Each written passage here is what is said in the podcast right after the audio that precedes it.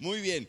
Lo segundo, antes de, saludar, eh, bueno, siempre empezamos la reunión saludando a los que nos ven por internet. Hoy desde internet nos están viendo también mis padres que están en casa porque a mi padre lo operaron el viernes, ¿fue? De una cirugía interna de aquí de la nariz.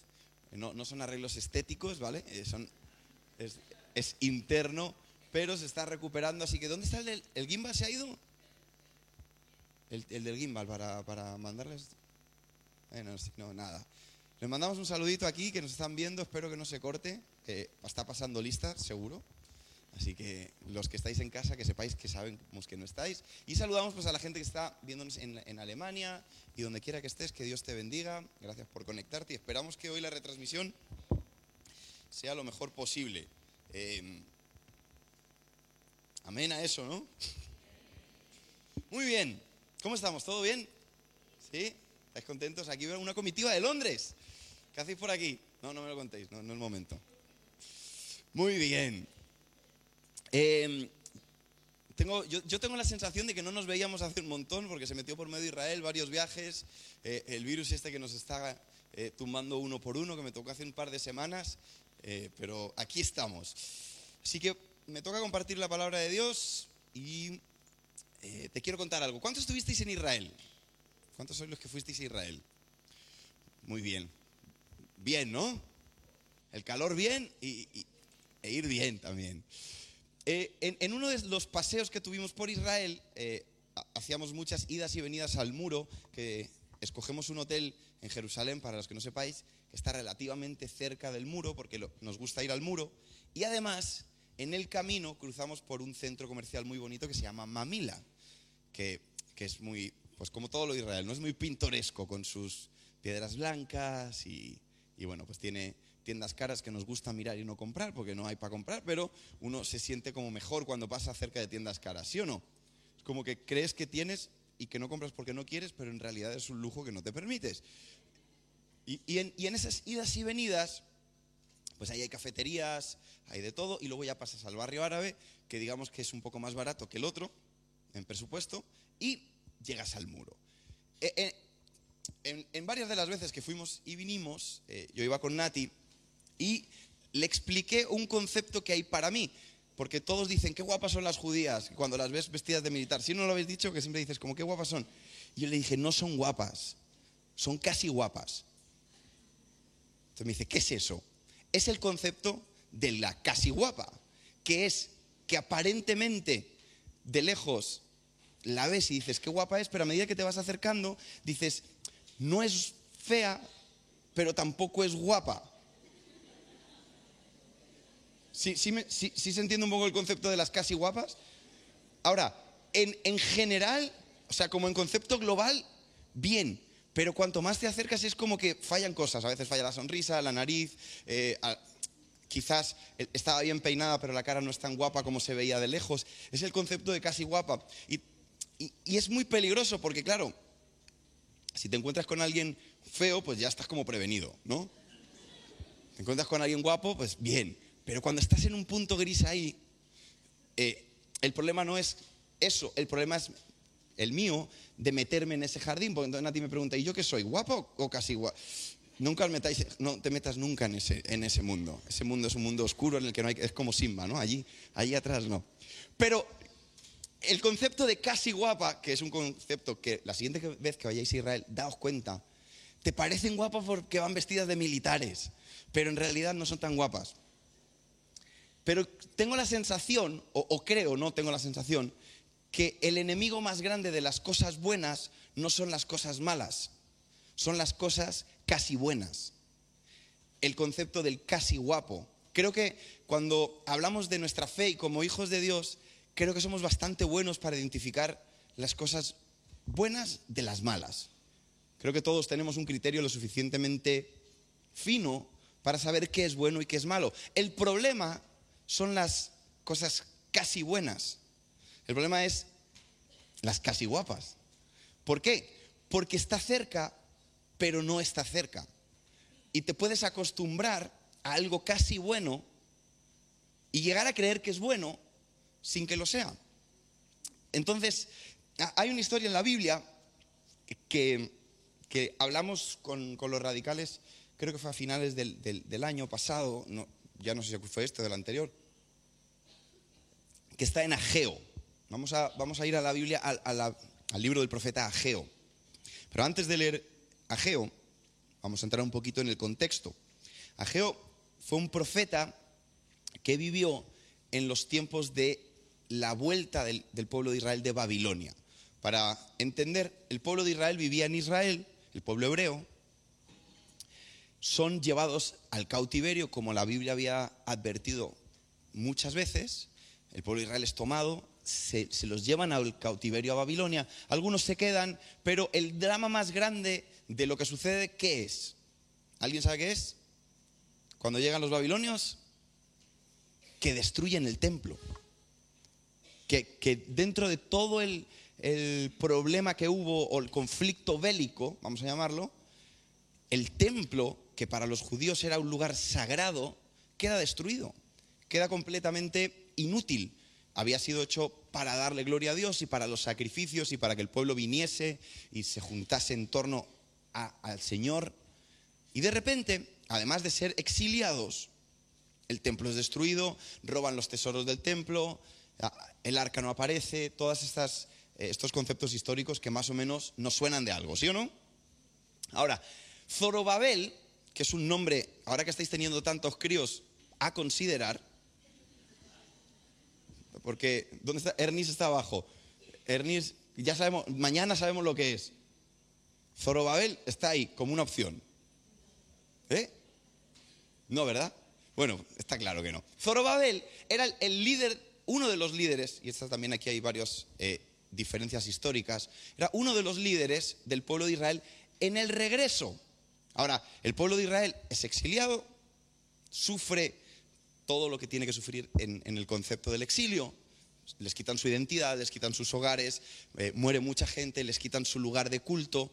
Lo que te quiero explicar es que vienen de un contexto de pérdida prácticamente absoluta de su cultura, de su cultura no porque los judíos la mantuvieron, pero de su vida cotidiana, vamos a llamarle. Es decir, la vida de los judíos había cambiado completamente. Con el cambio de reino se, se da permiso a los judíos a que regresen a su hogar. Ahora, ¿el hogar cómo estaba cuando regresan? Destruido. Es decir, no llegan como se fueron. Se fueron con una ciudad bien, con un templo bien, y regresaron con, muchos años después, con todo destruido. Y aquí es donde, en este contexto, aparece Zorobabel, que te estoy diciendo que era el líder popular de los judíos, el que guía a los judíos de regreso a casa. Los trae desde Babilonia y, llegan a la tierra que les pertenecía y empiezan a reconstruir su hogar. Empiezan a hacer las casas, eh, me imagino las tiendas, los baños, eh, los baños de aquella época, no, creo que cada casa tuviera una ducha, sino que era como baños eh, públicos, todas estas cosas que, hay allí. Y ahí aparece Ageo. Ageo era un profeta que le da un mensaje de parte de Dios a Zorobabel y a ese pueblo hebreo, al pueblo que había vuelto del exilio, a un pueblo que, venía de sufrir. Entonces, vamos a Ageo 1, ahora sí en, este contexto, Ageo 1, versículo 2.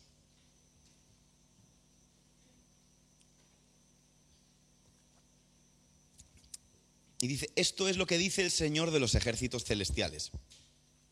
El pueblo alega, todavía no ha llegado el momento para reconstruir la casa del Señor. Es decir, el pueblo vuelve a su casa y se da cuenta de que todo lo que tiene está destruido y la necesidad primaria de la gente, ¿cuál es? Vivir, ¿no? Es decir, si no tienes casa y tú llegas a un lugar, ¿qué es lo primero que tienes que hacer? Construirte una casa, ¿no? No creo que haya que tampoco... Si no tengo casa, si, tú llegas a un... Cuando habéis alquilado eh, apartamentos, si, si llegas y no hay cama, ¿qué es lo primero que vas a comprar? Una cama, no duermes en el suelo. El pueblo de Israel llega a su, a su, hogar y se da cuenta que no hay camas, que no hay nada, y empieza a reconstruirlo.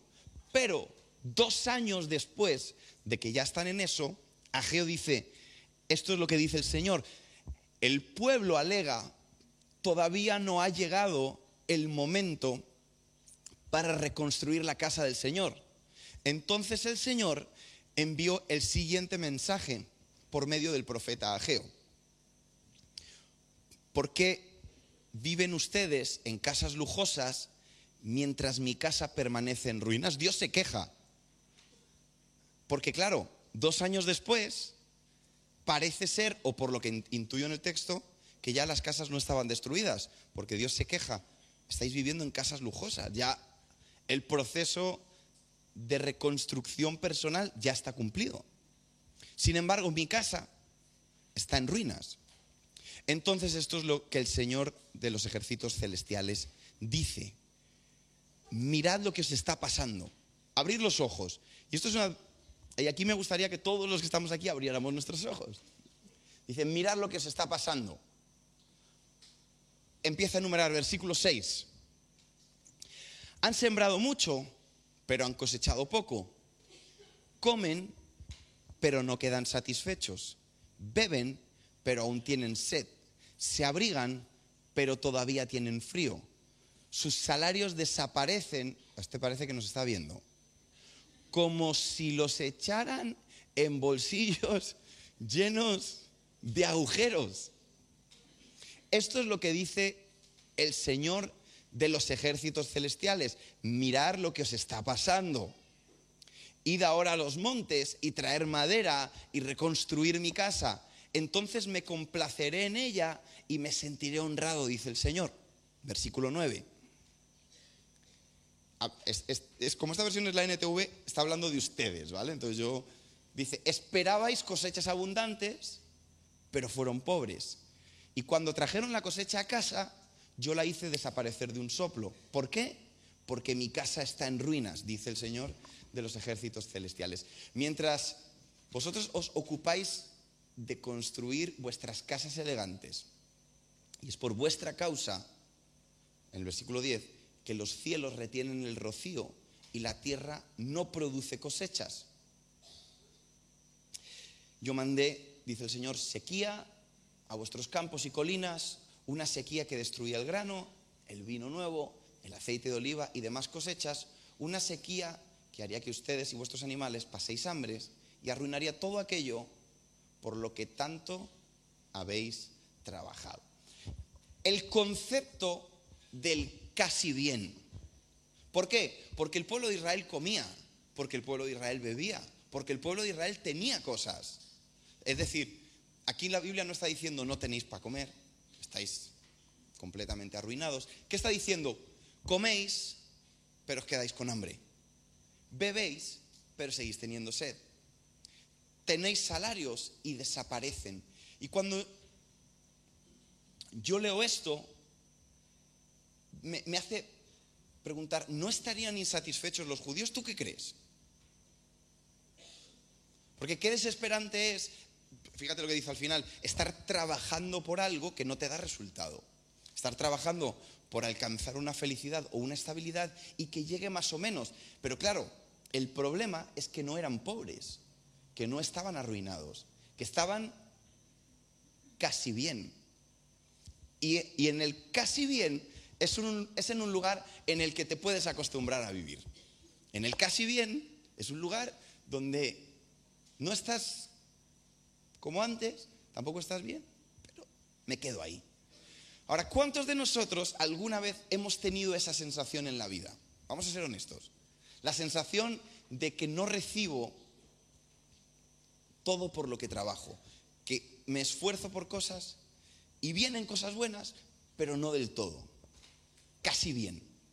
Tengo la sensación de que no soy un mundano asqueroso, ahí de afuera, uff, como pero tampoco soy alguien así tremendamente espiritual. Estoy casi bien. Con el Señor casi bien, en mi casa casi bien.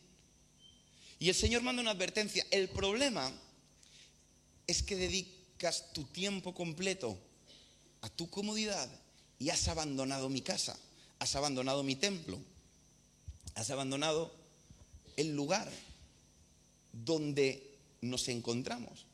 Entonces la historia Zorobabel, eh, para, hacerla un poco corta y no, y no Ageo es un, es un libro de dos capítulos. Te recomiendo que te lo leas, no vas a tardar mucho.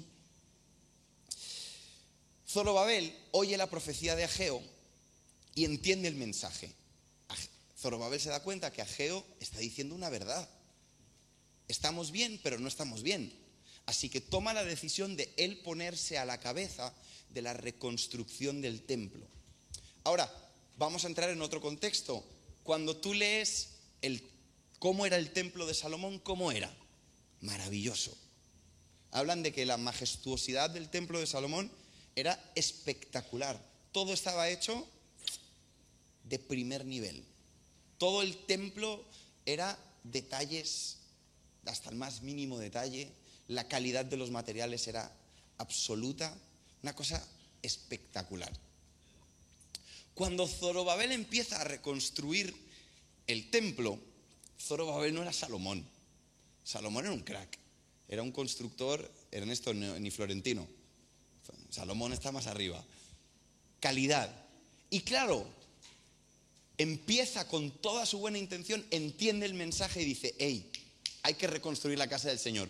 Y, empieza a reclutar gente. Tú, tú sabes eh, poner suelos, que me imagino que están aquí por eso, o nos habéis venido a ver, pues a poner suelos. Eh, el otro sabe poner paredes, tú a poner paredes. Y empieza Salomón, eh, perdón, Zorobabel a reclutar gente del pueblo.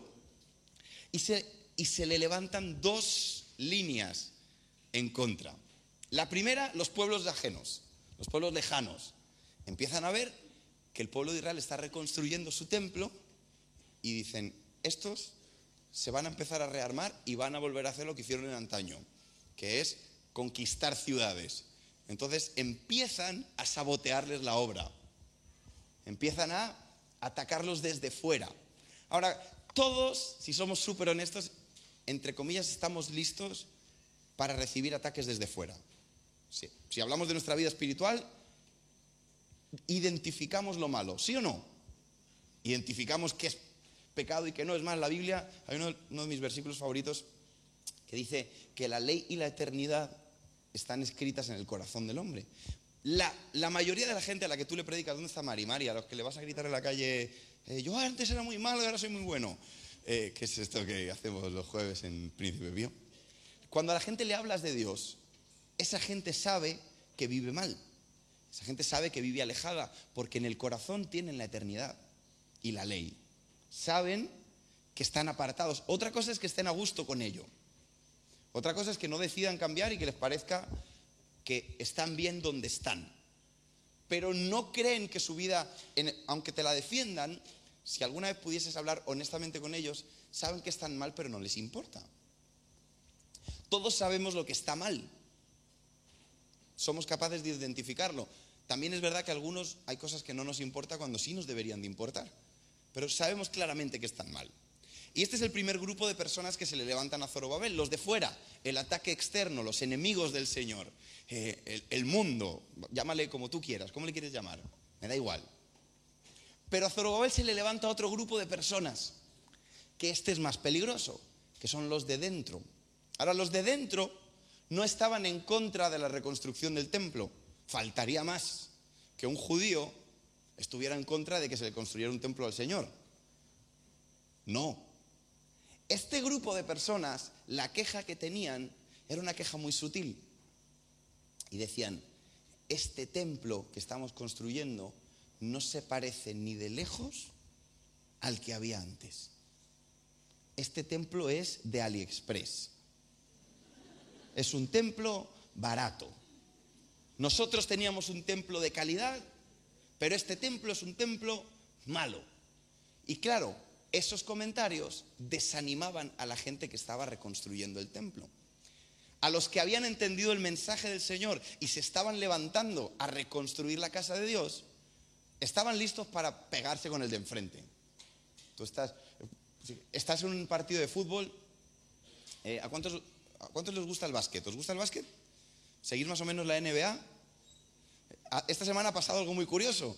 Los, jugadores de la NBA, que son estos bicharracos gigantes de 2x2, literal, van, se meten unos manotazos que flipas en los partidos, pero estás listo para ir a, un partido de la NBA y enfrentarte con un talego de 2 metros 15 en el que sabes que vas al choque. Pero esta semana hubo uno que empezó a discutir con un compañero de equipo y no la vio venir, el compañero de equipo le soltó un meco que le, reseteó el sistema. Tú no estás preparado para que el de al lado, el, de tu equipo te pegue, estás, preparado para pegarte con el de enfrente. Zorobabel quizás tenía, eh, ya no lo busquéis porque habéis puesto el 3G fuera, lo buscáis luego. Eh, Draymond Green y Jordan Poole, que son un reseteo de sistema absoluto. No la vio venir. Todos estamos listos para enfrentarnos al mundo, pero ¿cómo nos cuesta enfrentarnos a los comentarios de la gente que está a nuestro lado en la fe, que te desanima con comentarios bien intencionados, como este templo no es igual que el anterior, como ya las cosas no son como antes, como esas quejas santas que metemos en la iglesia, que son puñetazos a nuestra fe que no esperábamos.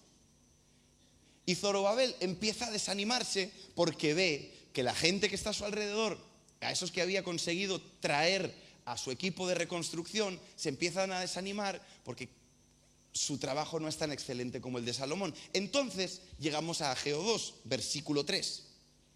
Dios tiene que volver a hablar. Y le dice, y Dios dice a través del profeta Ageo, ¿alguno de ustedes, alguno de vosotros, recuerda esta casa, hablando del templo que estaban reconstruyendo, con su antiguo esplendor? ¿Cómo se compara este con el otro? Y, Dios lo deja claro. ¿En qué se parecen? Pues ya estamos todos, es decir, Dios no solamente no los anima, sino que reafirma el comentario de los que decían que este templo no se parece en nada. Entonces yo me imagino a Zorobabel diciendo, pues vale, entonces, ¿qué hacemos? Entonces Dios dice, sin embargo, es decir, no es igual que el anterior, no es tan bonito, no está tan bien hecho, no nos vamos a engañar, no son las cosas como antes. Sin embargo, ahora el Señor dice, Zorobabel sé fuerte, Jesúa, hijo de Josadac, sumo sacerdote, sé fuerte. Ustedes que aún quedan en la tierra, sean fuertes. Así que ahora manos a la obra, porque yo, dice el Señor de los ejércitos celestiales, estoy con vosotros. Me encanta porque Dios no niega la realidad. Dios está diciendo, a ver, las cosas no están como deberían, pero vamos a, vamos a calmarnos. Sé fuerte. Vamos a seguir reconstruyendo. Y les da una promesa. Dice en el versículo 5, mi espíritu permanecerá con vosotros, así como lo prometí cuando salisteis de Egipto. Por lo tanto, no temáis. El Señor de los ejércitos celestiales dice, dentro de poco haré temblar los cielos y la tierra, los océanos y la tierra firme una vez más. Haré temblar a todas las naciones y traerán los tesoros de las naciones a este templo, llenaré este lugar de gloria, dice el Señor de los ejércitos celestiales. La plata es mía y el oro es mío, dice el Señor de los ejércitos celestiales. La futura gloria de este templo será mayor que su gloria pasada. Y en este lugar traeré paz, yo el Señor de los ejércitos he hablado. En el momento en el que el pueblo se empieza a desanimar, Dios le dice dos cosas a Zorobabel. Una, sé fuerte para enfrentarte a los enemigos que vengan de fuera. Pero tranquilo, porque esos que dicen que este templo no es igual que el anterior, yo voy a traer una gloria mayor a este templo que al anterior. Y claro, cuando tú y yo empezamos en nuestra vida cristiana, cuando tenemos un encuentro con el Señor, las cosas son muy bonitas, ¿sí o no? Cuando uno se enamora del Señor, hay muchas cosas que no cuestan. Es decir, construir o vivir en la casa de Dios, el templo del Señor, cuando uno conoce al Señor es fácil, porque todo es bueno, todo es agradable. Nuestra vida parece que va sobre ruedas. Es mucho más difícil reconstruir una relación rota que empezar una nueva, ¿sí o no? Por eso hoy en día es más fácil separarse que arreglar los matrimonios. Por eso, para mucha gente es más fácil cambiarse de iglesia que mejorarse. Porque es más fácil empezar de cero que reconstruir algo que tuvo gloria. Porque no es lo mismo algo que, que no conoces y que empiezas a reconstruir que algo que ya viste bien y ahora lo viste mal. Es más fácil perder peso una primera vez que perder peso, volverse a engordar y volverse a poner a dieta, ¿sí o no? La primera vez fue tan fácil. Los que les gusta ir al gimnasio, cuando uno consigue la rutina de ir a un gimnasio, ah, me pongo bien, la pierdo, recuperar esa rutina una segunda vez es complicado, ¿sí o no? Es más complicado que la primera vez, porque como ya estuviste en tu mente fuerte, si aclaro en tu mente porque los de fuera no pensamos igual, de igual manera, cuando hablamos de nuestra relación con Dios, es más fácil empezarla de cero que haber tenido un momento bueno con Dios y haberlo perdido y tener que reconstruirlo, porque es gloria pasada. Y vienen esas voces, quizás como las de Zorobabel, diciéndote, es que ya no es igual, es que este templo no se parece al anterior, es que no es lo mismo. El desánimo de creer que no puedes restaurar el templo. El desánimo de pensar que nunca las cosas van a ser como antes. Por eso se escriben canciones como cualquier tiempo pasado nos parece mejor, ¿no? Eh, como era el del baúl de los recuerdos. Y claro, cuando tú estás pensando que cualquier tiempo pasado fue mejor, el desánimo para el futuro es espectacular. ¿Con qué cara vas a afrontar el futuro si tú piensas que lo mejor que has vivido ya lo que vas a vivir ya lo has vivido? ¿Con qué ilusión miras al futuro si tú piensas que nunca más vas a experimentar la presencia de Dios en tu vida como al principio? No hay manera de caminar en la fe con esa desesperanza. Obviamente no es caer en el buenismo de, todo va a estar bien ni de ah, esto de lo mejor está por delante, pero yo sí que pienso que en el Señor las cosas buenas todavía están delante. ¿Por qué? Porque el Señor todavía está por venir. Lo mejor que nos va a pasar es encontrarnos con el Señor. Pero si tú afrontas tu vida cristiana como el pueblo de Israel en este momento, Nunca vas a salir adelante en la fe, nunca vas a reconstruir tu relación con Dios, porque vas a estar pensando, el templo anterior era mejor. Y entonces Dios hace una promesa, dice, el templo anterior era mejor. Lo ideal es que nunca se nos enfríe el corazón. Lo ideal es que nuestra vida nunca pase por procesos de desánimo, ni que cometamos errores, ni que perdamos nuestras eh, ¿cómo se llama? Nuestras rutinas espirituales, eh, sino que seamos fieles en la oración, fieles. Eh, eso es lo ideal. Ahora, Dios le hace una promesa a Zorobabel, que es muy interesante. Dice, no, es físicamente igual, pero la gloria de este templo será mayor que la, que la del primero. Y yo quiero creer que para mi vida, que para mi familia y que para nuestra iglesia, la gloria que viene es mejor que la anterior. Pero tenemos que recuperar el ánimo. Es decir, ¿qué hacía Ageo? Animar a Zorobabel. ¿Cómo estaría Zorobabel? Tú imagínate. O sea, yo me imagino a Zorobabel todos escuchando los comentarios, eh, intentando animar a la gente, pero él mismo estaba desanimado. Me imagino un poquito, Jorge, como al cholo, haciéndole creer a lo del Atleti que pueden ganar algo, pero no es verdad. Es como mintiendo, pero ¿sabes cuando estás mintiendo? Todo, todo va a estar bien, chavales, venga. dices, a ver, sí sé que no, pero está todo bien. Por eso Dios le dice a Zorobabel, sé fuerte, y le hace una promesa. El templo va a tener una gloria mayor. Ahora, la historia, ¿cómo sigue la historia? Siguen, siguen reconstruyendo. Y cuando terminan los cimientos, ¿habéis pasado por alguna obra? ¿Alguna vez habéis visto los cimientos? ¿Qué hay en los cimientos? ¿Qué hay bonito de admirar en los cimientos, Ana? Pues son importantes. Primero para que no se te caiga el edificio encima. Al menos que seas un jubilado que no tengas nada que hacer, nadie va a ver cimientos. ¿Alguno va a ver cimientos? A ver si me voy a estar columpiando y estoy aquí juzgando. Lo normal es ver las obras ya más molonas, ¿no? Cuando las paredes. Eh. Curiosamente, todo esto es mientras echaban los cimientos. Y, yo ahora tengo preguntas. ¿Cómo sabían que el templo no era igual que el otro? Si solamente estaban poniendo cimientos. ¿Cómo? ¿Qué planos? Tendrían los mismos planos, ¿no? Pero la, la, realidad es que el edificio no estaba levantado, porque cuando terminan los cimientos, en Ageo 2.19, Dios les dice una cosa. El día que terminan los cimientos, dice, ahora os doy una promesa.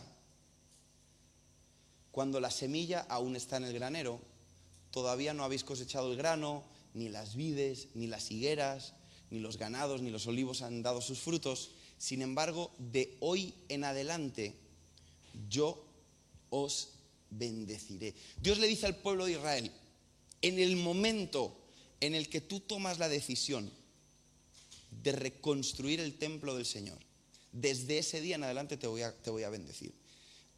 No cuando hayas acabado el trabajo, sino el día que tú decides volver a reconstruir el templo del Señor, Dios dice, desde hoy te voy a bendecir. Y cuando yo le hablaba a, a los radicales de esto, es que creo firmemente que cuando uno toma una decisión de fe, de corazón, desde ese momento Dios camina con sus bendiciones contigo. Dios camina todo el tiempo contigo.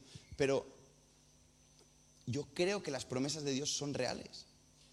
Desde el día que tomas la decisión. Claro, el desánimo está ahí, por eso es tan importante. Ahora, ¿qué son los fundamentos? el fundamento de nuestra fe es nuestra relación con Dios. Es nuestra vida espiritual. Y, Dios dice, desde el día en el que tú reconstruyes tus fundamentos, desde ese día te voy a bendecir. Y empieza a decir, y ahora sí, vas a, vas a trabajar y vas a sentir que tu trabajo tiene fruto. Vas a ver las promesas de Dios en tu casa. Porque qué desagradable es, vamos a pasarlo al, al día de hoy, porque ninguno plantáis viñedos ni esas cosas, o imagino que no. ¿Alguno tiene viñedos? Nuestras familias son los viñedos, lo que uno planta. Dios te está diciendo, voy a bendecir tu casa, tu familia, tus hijos, el esfuerzo de tus manos. Voy, voy a hacer la, la, gloria que pongo en tu casa, porque el templo hoy, en día son nuestros hogares, es nuestra vida, va a ser mayor. Desde, me encanta porque es desde el día que ellos toman la decisión. No acabaron el templo, sí que lo acabaron años después, Dios no espera a que tú y yo hayamos acabado la obra. Dios te bendice desde el día que tomamos la decisión. Y me encanta esto porque dice, apuntar el día, ¿no? En, en, en Ageo es muy interesante porque eh, Ageo juega fuerte, o sea, Dios le dice a través de, la, de, de Ageo, con día, desde el momento en el que decidas reconstruir el templo, voy a estar contigo. Entonces, Entiendo que nos acostumbramos al casi bien, que nos acostumbramos a vidas espirituales casi buenas y Dios no quiere que sean casi buenas. Dios quiere que la gloria postrera sea mayor que la primera. Y si tú y yo nos quedamos a vivir en el casi bien, si no entendemos los planes de Dios, vamos a ser cristianos mediocres porque eso es mediocridad. ¿Qué es mediocridad? Mediocridad no es hacer las cosas mal. Mediocridad es hacerlas peor de lo que tú las puedes hacer. Hay gente que tiene una capacidad X, a lo mejor limitada. El que usó sus dos talentos y solo tenía dos, ¿fue mediocre o excelente? ¿Qué fue? Excelente. Por, si lo comparas con el de cinco te puede parecer peor, pero la realidad es que usó lo que tenía en la mano si miras al de 5 y el de 5 solo usa 3, puede llegar a parecer que es mejor que el que, tiene, que, el que usa 2. No, no, no, dice eso la historia, pero pongámonos en, en la suposición. ¿El que tiene 5 y usa 3 es, es, mediocre o es excelente? Es mediocre. Ahora, eh, aparentemente es mejor que el otro porque el otro solo ha hecho 2.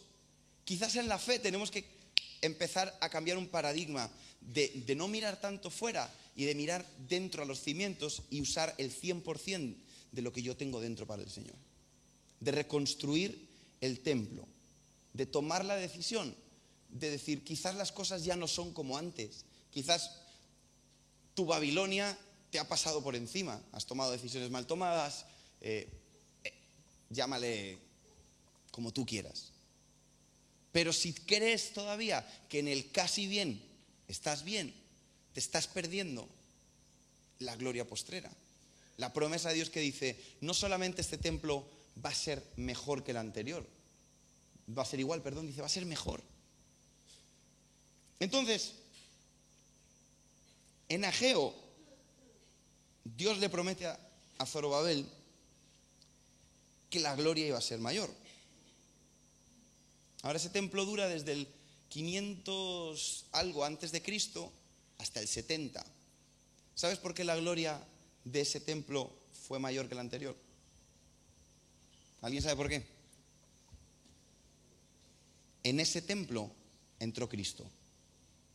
El, templo que tú lees en la historia de Cristo no es el templo de Salomón, es el segundo templo, es el templo de Zorobabel. Ese templo que algunos despreciaban tiene el cambio de historia más grande que hemos vivido, que es Cristo rompiendo el velo con su muerte y dándonos acceso a todos, sucede en este templo. La gloria que hubo dentro de ese templo es la más grande que ha habido, que es Cristo mismo. Por eso es tan importante que tú y yo reconstruyamos nuestras vidas. Es importante que reconstruyamos nuestra relación, porque la gloria no depende de nosotros, depende de que Cristo esté en nosotros. Y justamente hoy empieza la fiesta del Sukkot. ¿Qué es la fiesta del Sukkot? La fiesta del Sukkot es la fiesta de la temporalidad, que probablemente se hablará la semana que viene, pero es el nacimiento de Jesús. No nos gusta tanto la Navidad. Hoy, feliz Navidad. Jesús nace en Sukkot.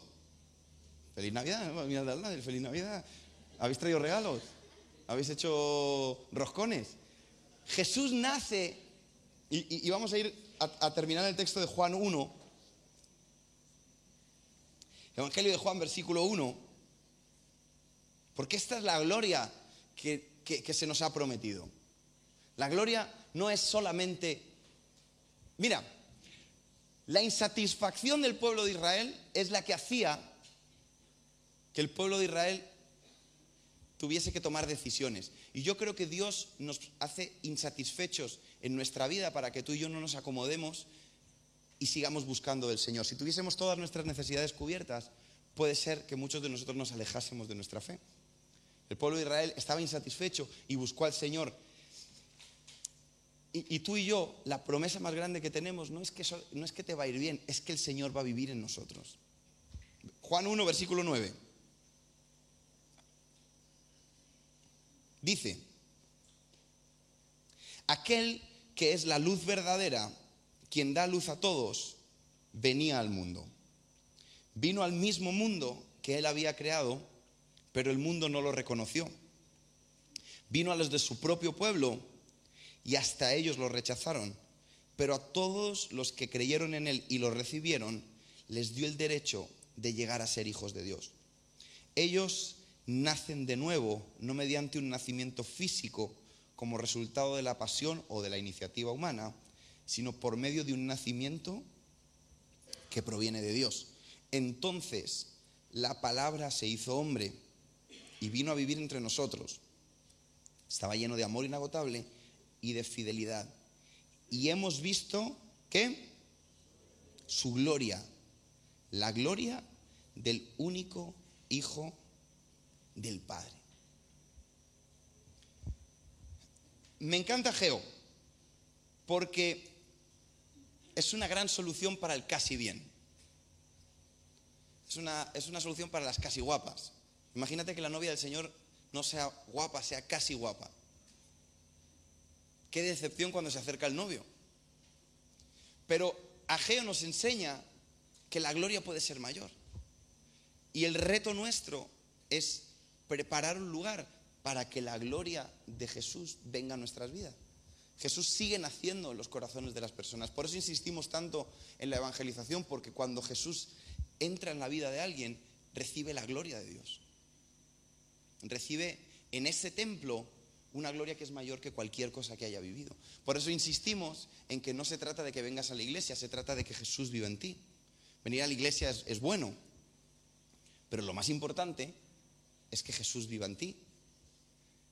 Y, algunos creen siempre hablamos del tío Paco, que, que, lo echamos mucho de menos porque sus ocurrencias eh, eran importantes. Él decía que él, iba, él quería ir al cielo, que él iba a ir al cielo porque es donde quería ir. Sí, siempre le decía, tío, ¿tú dónde vas a ir? Al cielo, ¿por qué? Porque ahí quiero ir. Digo, claro, no vas a querer ir al infierno, ¿no? O sea, tonto no era. No, se trata de Cristo viviendo dentro de uno. no de dónde yo quiero ir. No se trata de lo que te digan de fuera, ni de los desánimos de dentro. Se trata que en, en este templo que estamos construyendo vive Cristo, vive la gloria de Dios, vive la luz. Y eso es maravilloso. Eso no es una mala noticia, eso es una excelente noticia. Eso no es algo de lo que sentirse avergonzado. Pero tú y yo tenemos que seguir peleando contra las mismas cosas que peleaba Zorobabel. Dos grandes enemigos. El mundo, las cosas que hay en el mundo, los deseos carnales, las banalidades de la vida, las cosas que nos gustan.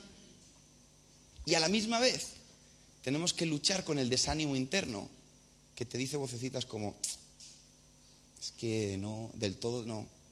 Está bien, pero ya no es como antes. Antes sí que disfrutabas cuando había alabanzas. Y entonces eh, nos encontramos en, un, en, una melancolía constante. ¿Sois de esos o no? ¿Sois melancólicos constantes? Que todo el tiempo estás pensando, qué bien, que todo era mejor antes. Jorge, lo único que tenías mejor antes era el peinado. Toda tu vida es mejor ahora. Pero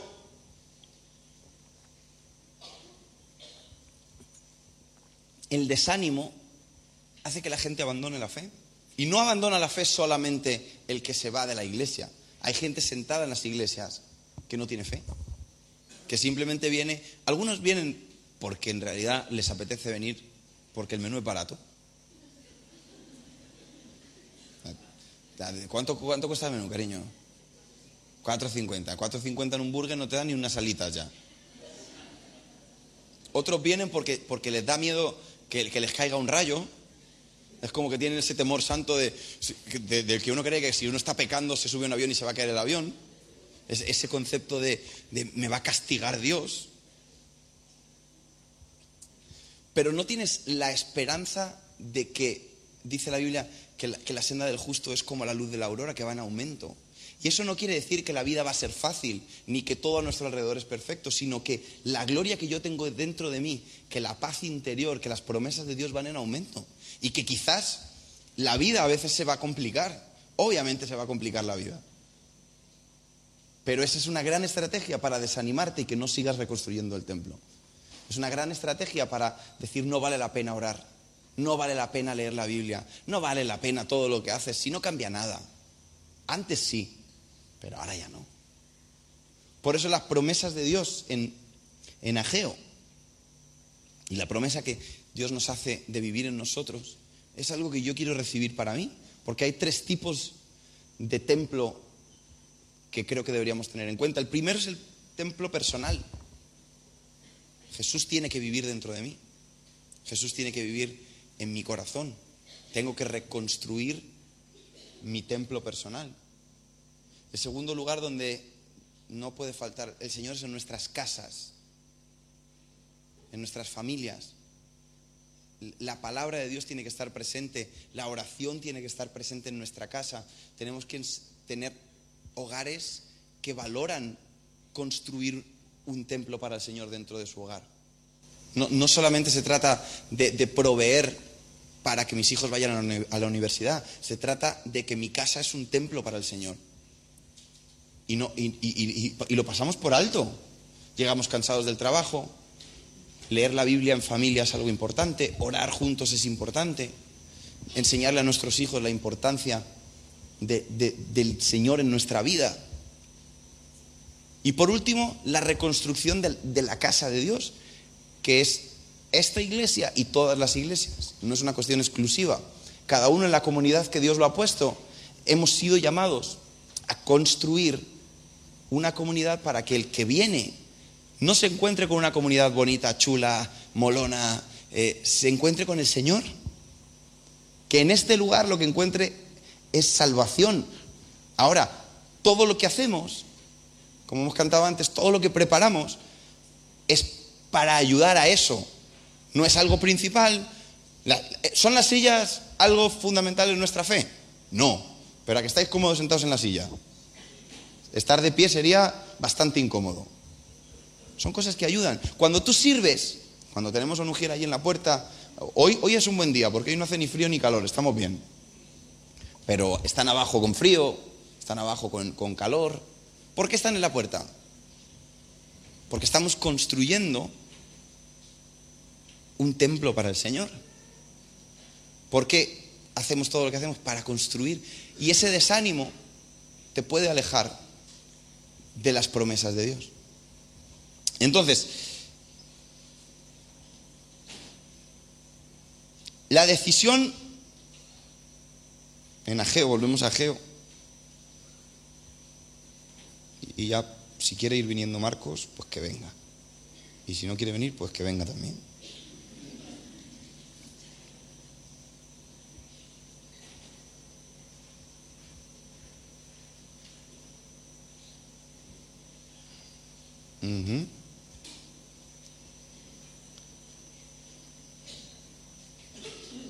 Considera este día.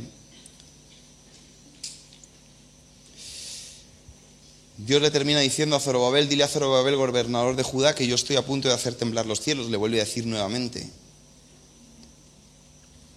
Y la tierra, derrocaré los tronos reales y destruiré el poder de los reinos de las naciones, volcaré sus carros de guerra, sus caballos se caerán, los jinetes se matarán unos a otros. Pero cuando esto suceda, dice el Señor de los ejércitos celestiales, te honraré Zorobabel, hijo de Salatiel, mi siervo. Te haré como anillo con mi sello oficial, dice el Señor, porque yo te he escogido. En la inestabilidad del mundo en el que vivimos, en el que parece que cualquier momento todo explota, y la verdad es que en cualquier momento todo explota literal, ya están hablando de si hay que apretar el botón rojo o no, si visteis la sexta noche, la sexta, ¿se llama sexta noche? Yo en realidad veo la sexta para saber todo lo que no quiero hacer en mi vida y cómo no quiero ser. Es como, tú necesitas ubicarte de qué opiniones son las más contrarias a la Biblia y no te apetece leer la Biblia, ponte la sexta y haz lo contrario. Quizás es una gran predicación.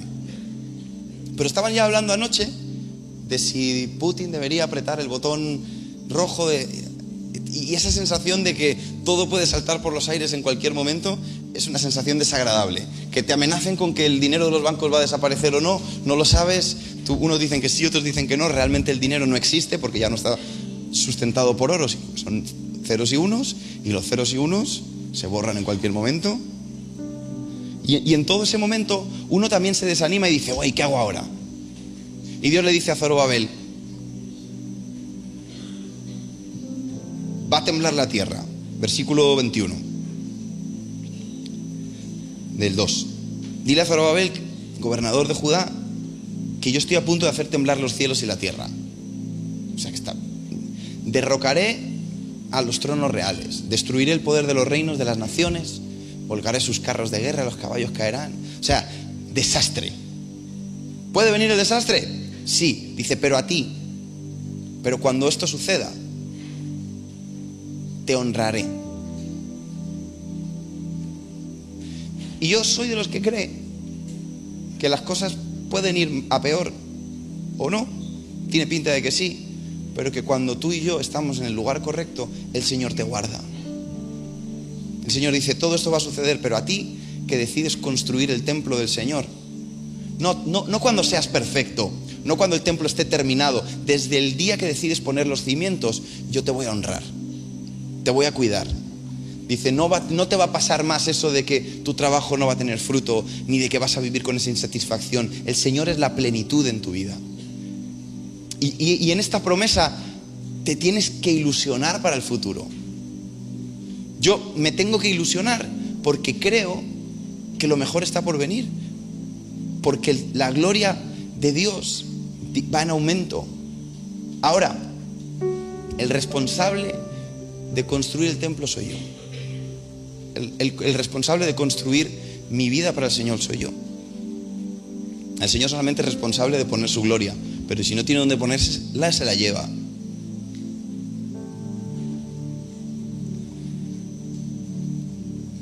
Es un buen día para tomar la decisión de reconstruir, de enfrentarte al mundo pero de enfrentarte a las voces internas que te desaniman con que cualquier tiempo pasado fue mejor. Puede que algunas cosas fuesen mejor antes, pero si tú y yo hacemos una habitación en nuestra vida para el Señor, la gloria va a ser mayor la postrera que la, que la primera. Y con esa ilusión debemos criar a nuestros hijos. Con esa ilusión debemos ir al trabajo. Con esa ilusión tenemos que mirar nuestro matrimonio. Con la ilusión de que no cualquier tiempo pasado fue mejor. No es verdad. Los tiempos pasados algunos fueron buenos y otros fueron malos. Pero lo mejor está por delante. ¿Por qué? Porque el Señor está por delante. Porque el Señor está viniendo a buscar a su novia. Y yo no quiero ser una casi guapa. Yo no quiero que de lejos te vean. Eh, hace muchos años, eh, ahora que estoy viendo ahí al señor Mejía, Gustavo, Raúl y yo nos fuimos a las fiestas de Perales del Río, que es un lugar al que no te recomiendo jamás que vayas. A las fiestas, no a Perales. Lugar en el que ponen estos minis de calimocho gigantes, la gente empieza a bailar con desconocidos, canciones como Paquito el Chocolatero se vuelven eh, himnos nacionales. Y, recuerdo que estábamos comiéndonos un bocata de aquella época en la que se podía comer pan y no pasaba nada. Y, recuerdo que pasaron unas amigas mías que yo las conocía, siempre he contado esto muchas veces porque. Y, Raúl, que estábamos en nuestra adolescencia, llámalas, tío, llámalas para venga para acá. ¿eh? Y yo le dije, no, bro. No, no, no. Que sí, que sí, que llámala, llámala, ya. Yo las saludo, bien. Y cuando las ven venir, se dieron cuenta que de lejos todo bien, pero de cerca, casi guapas. Y ahí está el señor Mejía que no me deja mentir. El sinvergüenza de Raúl, cuando vio que no estaban tan guapas de cerca como de lejos, estábamos comiendo bocata, se metió medio bocata a la boca para no saludarlas. Dije, mira, eh, Alba, se llama Alba, Raúl. Avisado estaba que tú y yo no seamos casi guapas, que no estemos casi bien, que nuestros hogares no sean casi felices, que no seamos casi gente que ama al Señor o casi espiritual, que no vivamos en el casi bien, sino que vivamos en el bien. Que no caigamos en la complacencia, sino al revés que nos esforcemos, como Dios le dice a Zorobabel, esfuérzate, esfuérzate. Sí, van a venir voces, esfuérzate. Van a venir problemas, sí. Puede que incluso los reinos de la tierra se caigan y se forme un, un descontrol brutal, sí, pero tranquilo. ¿Nos ponemos de pie?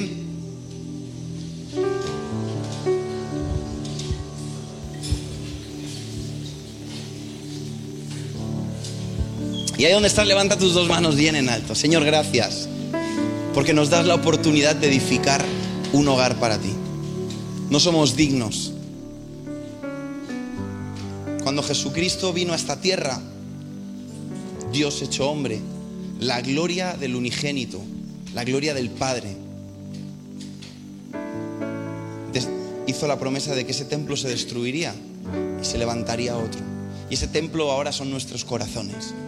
Ese templo es nuestra vida, es nuestra casa, son nuestras familias, es esta iglesia que nos has dado. Y aquí queremos que vivas, Señor. Por eso desde hoy tomamos la, decisión de reconstruir las cosas que se han estropeado. De mirar con ilusión el futuro y decir, Señor, nos queremos esforzar en reconstruir una casa para ti. En que podamos restaurar las paredes de nuestra vida que se han caído, restaurar nuestra ilusión por encontrarnos contigo, porque creemos que la gloria postrera va a ser mejor que la primera, porque creemos que todavía hay un futuro de esperanza, porque mientras estemos en esta tierra vamos a ver cosas que no nos van a gustar, pero benditos son aquellos que confían en el Señor. Benditos son los que ponen su esperanza en Cristo, en la roca que es inconmovible, que pueden caerse los reinos, puede caerse todo, pero sus promesas no se caen, cielo y tierra pasarán, pero tu palabra no pasará. Y desde este día tomamos la decisión que tomó Zorobabel, de reconstruir todo lo que somos para ti, Señor. Y abrazamos esa promesa que desde hoy tú nos vas a bendecir, que no vamos a vivir con esa insatisfacción, que no vamos a tener hogares casi buenos, vamos a tener hogares buenos. Que nuestro esfuerzo no va a ser casi recompensado, lo que sembremos lo vamos a recibir. No porque seamos mejores, sino porque tú vas a estar con nosotros. Por eso construimos nuestra vida en torno a ti, Señor. Queremos ser santuarios, queremos ser altares delante de ti. Y perdónanos por la desilusión que hemos vivido. Miramos al futuro con esperanza. Miramos al futuro con alegría. Porque incluso cuando todas las cosas sucedan, es que tu venida está cerca. Y ahí sí podemos decir lo mejor está por venir. Porque tú estás por venir, Señor. Así que levanta tus manos, dale gracias a Dios. Comprométete esta mañana y dile, Señor, yo me comprometo a reconstruir mi vida. Me comprometo a, esforzarme, como le dijiste a Zorobabel, para que tú vivas en mí.